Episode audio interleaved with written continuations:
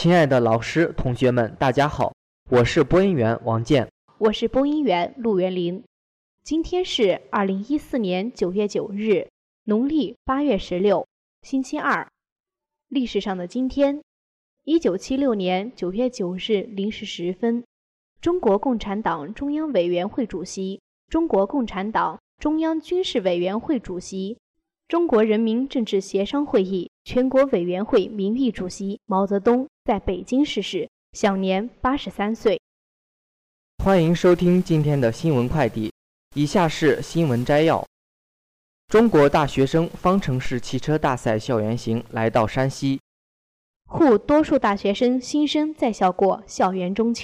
日本朝鲜总联主席访朝鲜，期待接受金正恩指示。南京市民因青奥会少吸三千七百六十四吨 PM 十和一千七百五十吨的 PM 二点五。古村白塔“闽运仲秋”为主题的中秋民俗活动在福州仓山举行。马来西亚总理特使愿为海上丝绸之路造更多风车。第七十一届威尼斯电影节闭幕，《饥饿的心》成为大赢家。以下是校园新闻：六日至七日，四川师范大学开始了二零一四年的迎新工作。川师狮子山校区、成龙校区和东校区分别设置新生报到点。为了迎接新生的到来，川师的学长学姐还手绘了蒙版地图，免费发放给新生引路。据悉，蒙版校园地图由川师学生会创作，地图上标注了各个主要建筑的位置，并对图书馆、银行、公交站等做了简介。还有关于食堂营业时间、饭卡充值时间的温馨提示，画风清新可爱。新同学评价说，地图萌萌的，很实用，很可爱。除此之外，学生会在学校的各大校门都设置了服务点，为新生们准备了两本手册，即《新生事务手册》和《新生成长接力宝典》，全方位地介绍了学校的各种服务构成。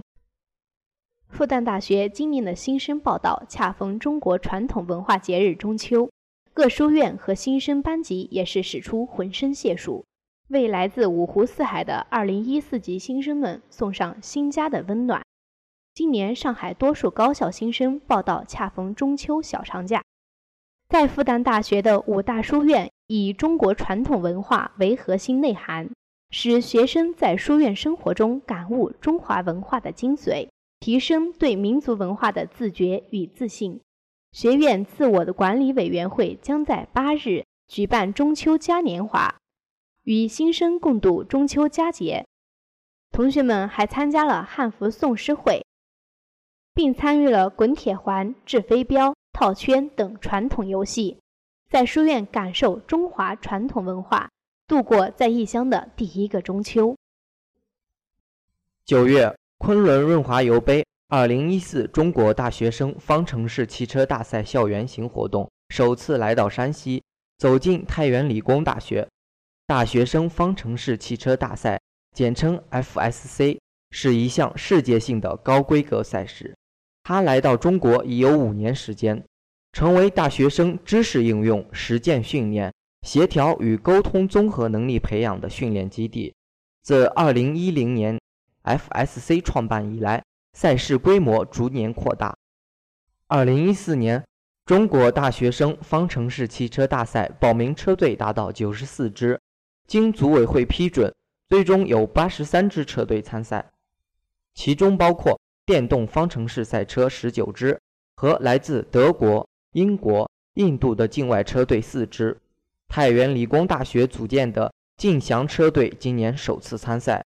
该车队组建于2009年，最初是以参加中国本田节能竞技大赛为主的参赛队伍，曾取得节能竞技大赛高校第五名的好成绩，并于2013年在本田节能竞技大赛上荣获最佳技术大奖。据悉，2014年中国大学生方程式汽车大赛将于10月14日至18日在湖北襄阳赛车场举行。九月七日，二零一四年全国大学生冰壶邀请赛在冰城哈尔滨举行。本届比赛由中国大学生体育协会主办，哈尔滨体育学院承办。来自哈尔滨体育学院、上海对外经贸大学等高校的冰壶运动员们将在冰场上一展风采。冰壶运动于上世纪九十年代进入中国，2003年组建国家队，但时至今日仍是一个全国只有五座场馆的小众项目。随着滨湖滑进大学校园，滨湖曲高和寡的现状有所得到改变。哈尔滨始终是中国冰壶运动发展的重镇，高校里也开设了专门的冰壶课程。以下是国内新闻。近日，河北省民政系统举行纪念抗日战争胜利六十九周年座谈会，会上公布，河北省今年建立了老残疾军人、老复员军人、老烈属等老工程短期疗养制度，全省近六千名。在乡抗日老战士作为首批扶优对象，从三日开始，陆续分批分期进行短期疗养。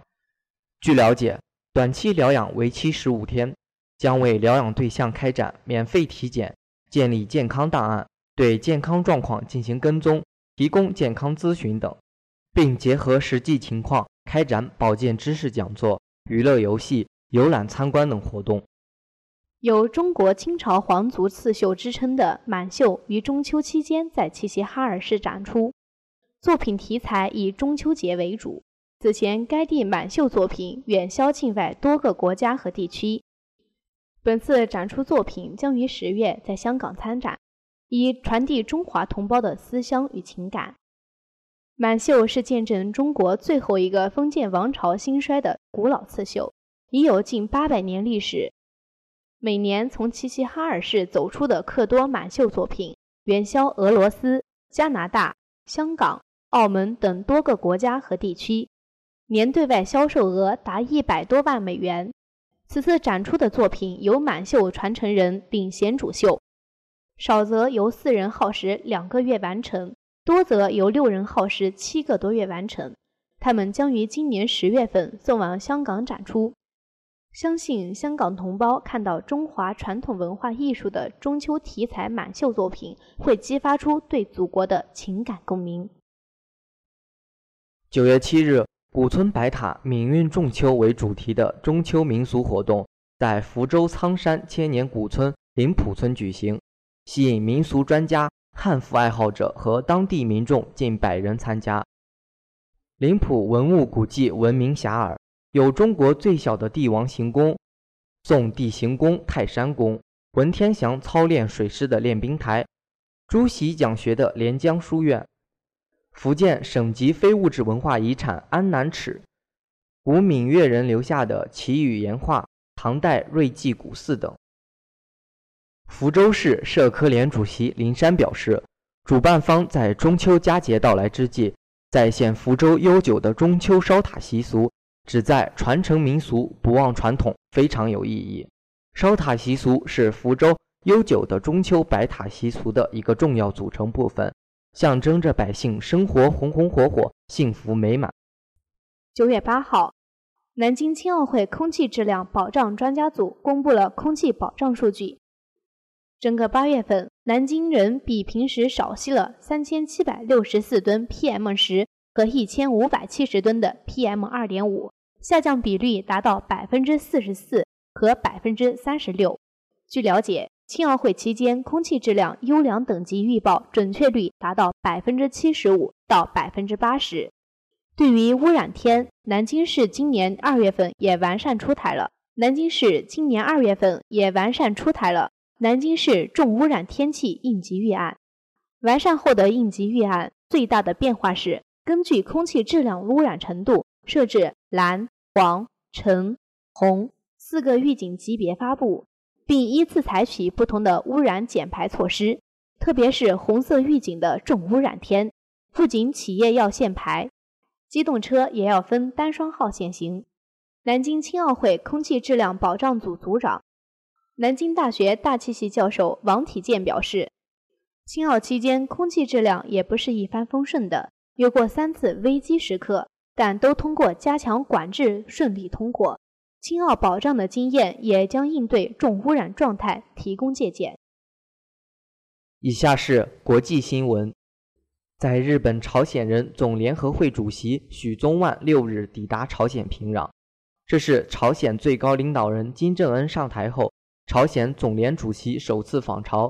许宗万上次访朝是在约八年前。许宗万出席了朝鲜国庆节相关庆祝活动。朝鲜最高人民会议常任委员会副委员长杨亨业。和朝鲜劳动党统一战线部部长金养健到机场迎接。日本政府此前实施了单独对朝制裁，原则上禁止包括许宗万在内的部分朝鲜总联干部等访问朝鲜后再次入境。但朝鲜为调查绑架受害者情况，成立了特别调查委员会。日本根据五月达成的日朝协议，于七月解除了禁令，许宗万得以实现此次访朝。马来西亚总理对华特使黄家定七号晚在中国厦门参加新丝绸之路发展交流会时表示，对海上丝绸之路的建设，马来西亚愿全力支持、全力帮忙、全力参与。今年恰逢中马建交四十周年，与黄家定一同前来厦门参加第十八届中国国际投资贸易洽谈会的有马来西亚政府和企业代表团，多达四百余人。黄家定引用谚语说：“风向变的时候，有的人筑墙，有的人造风车。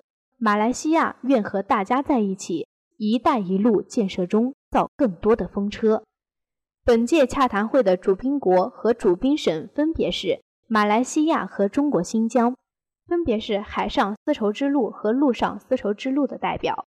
新疆自治区政府主席努尔白克力介绍说。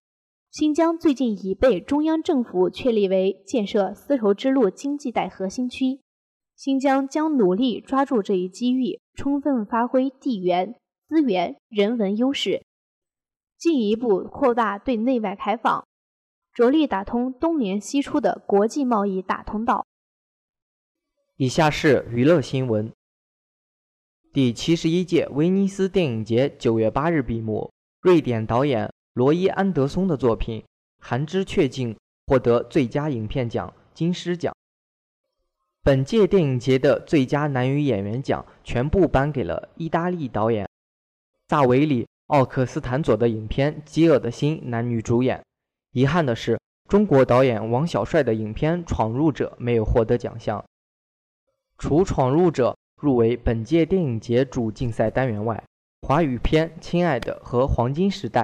在本届电影节的非竞赛单元展映，在接受采访时，王小帅表示，对于电影节的游戏规则早就十分了解，观众和媒体的口味不能影响评委的决策，而他最遗憾的就是吕中没有获得影后。九月七日下午，由许鞍华执导、汤唯、冯绍峰主演的电影《黄金时代》，继前日的全球首映后，迎来了全体主创出席的发布会。后续的评论效应自然也接踵而至。比起日前中国媒体的口诛笔伐，西方媒体倒是多持赞美态度。九月四号，话剧《古剑奇谭》又公布了一组特效录制花絮。此时距离全国巡演启动不足一个月，为了将故事中的焚境煞气、幽都法术等等完美呈现在舞台上。话剧《古剑奇谭》的导演选择类似于电影绿幕的拍摄方法，最终观众将在现场看到演员表演与 3D 投影幕特效动画相结合的舞台效果。作为一部粉丝戏剧，话剧《古剑奇谭》力争最大程度的还原原作，希望能够带给观众身临游戏之感。以上就是今天的全部新闻。本期新闻由韩景新编辑，李豆豆策划。感谢大家的收听，我们明天再见。再见。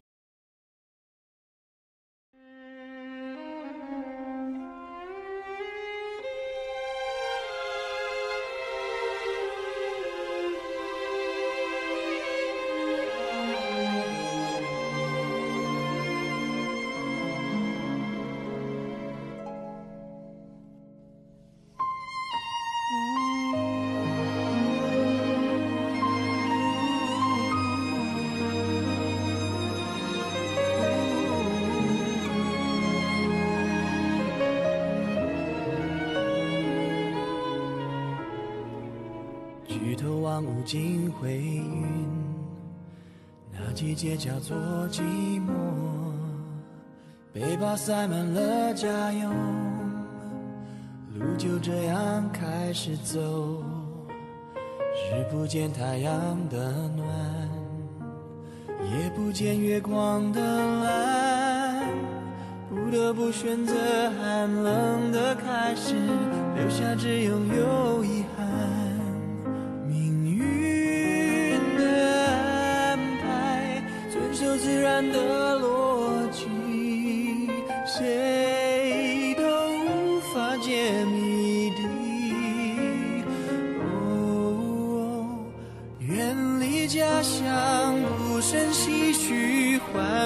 成秋叶，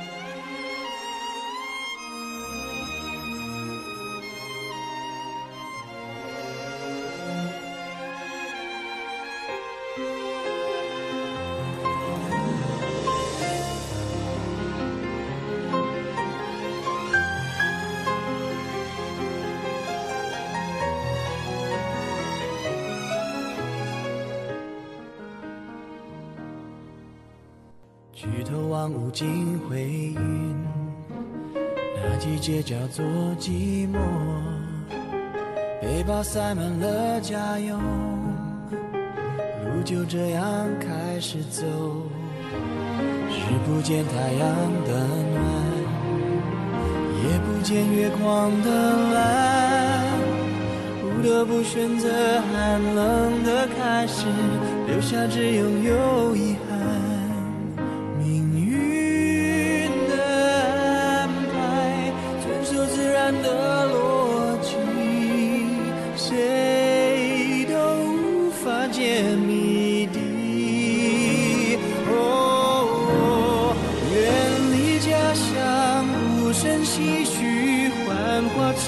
成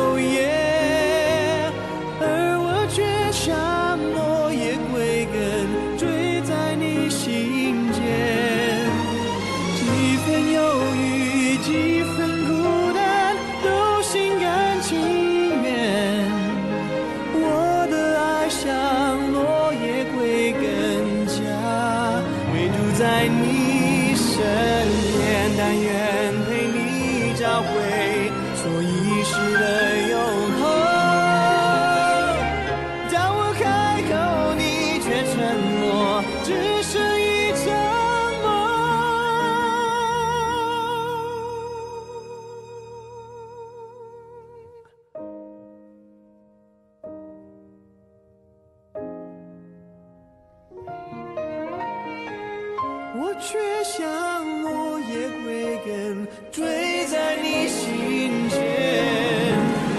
几分忧郁，几分孤单，都心甘情愿。我的爱像落叶归根，家唯独在你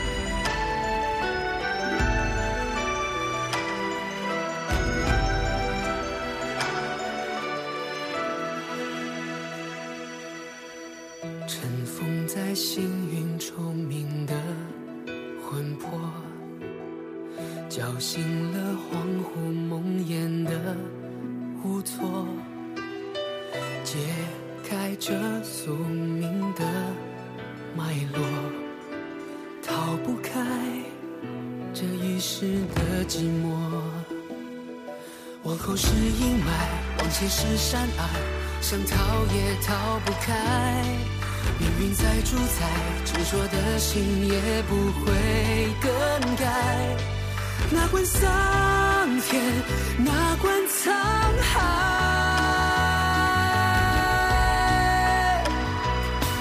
听琴声萧萧，该忘的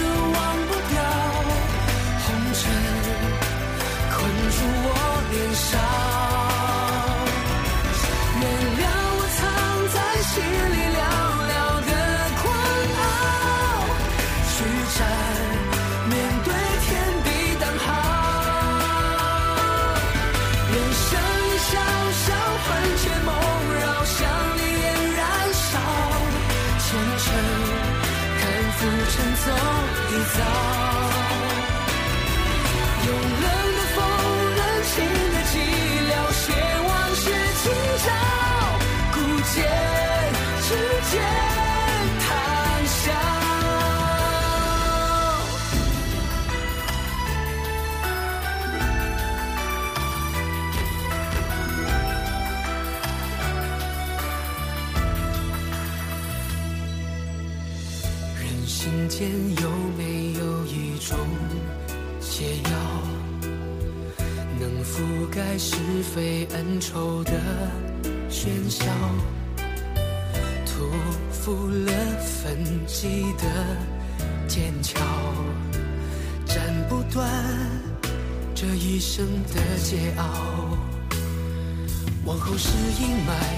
是山隘，想逃也逃不开。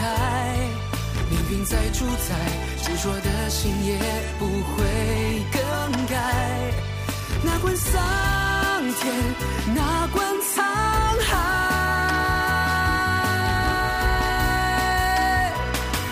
听琴声萧萧，该忘的忘不掉，红尘困住我年少。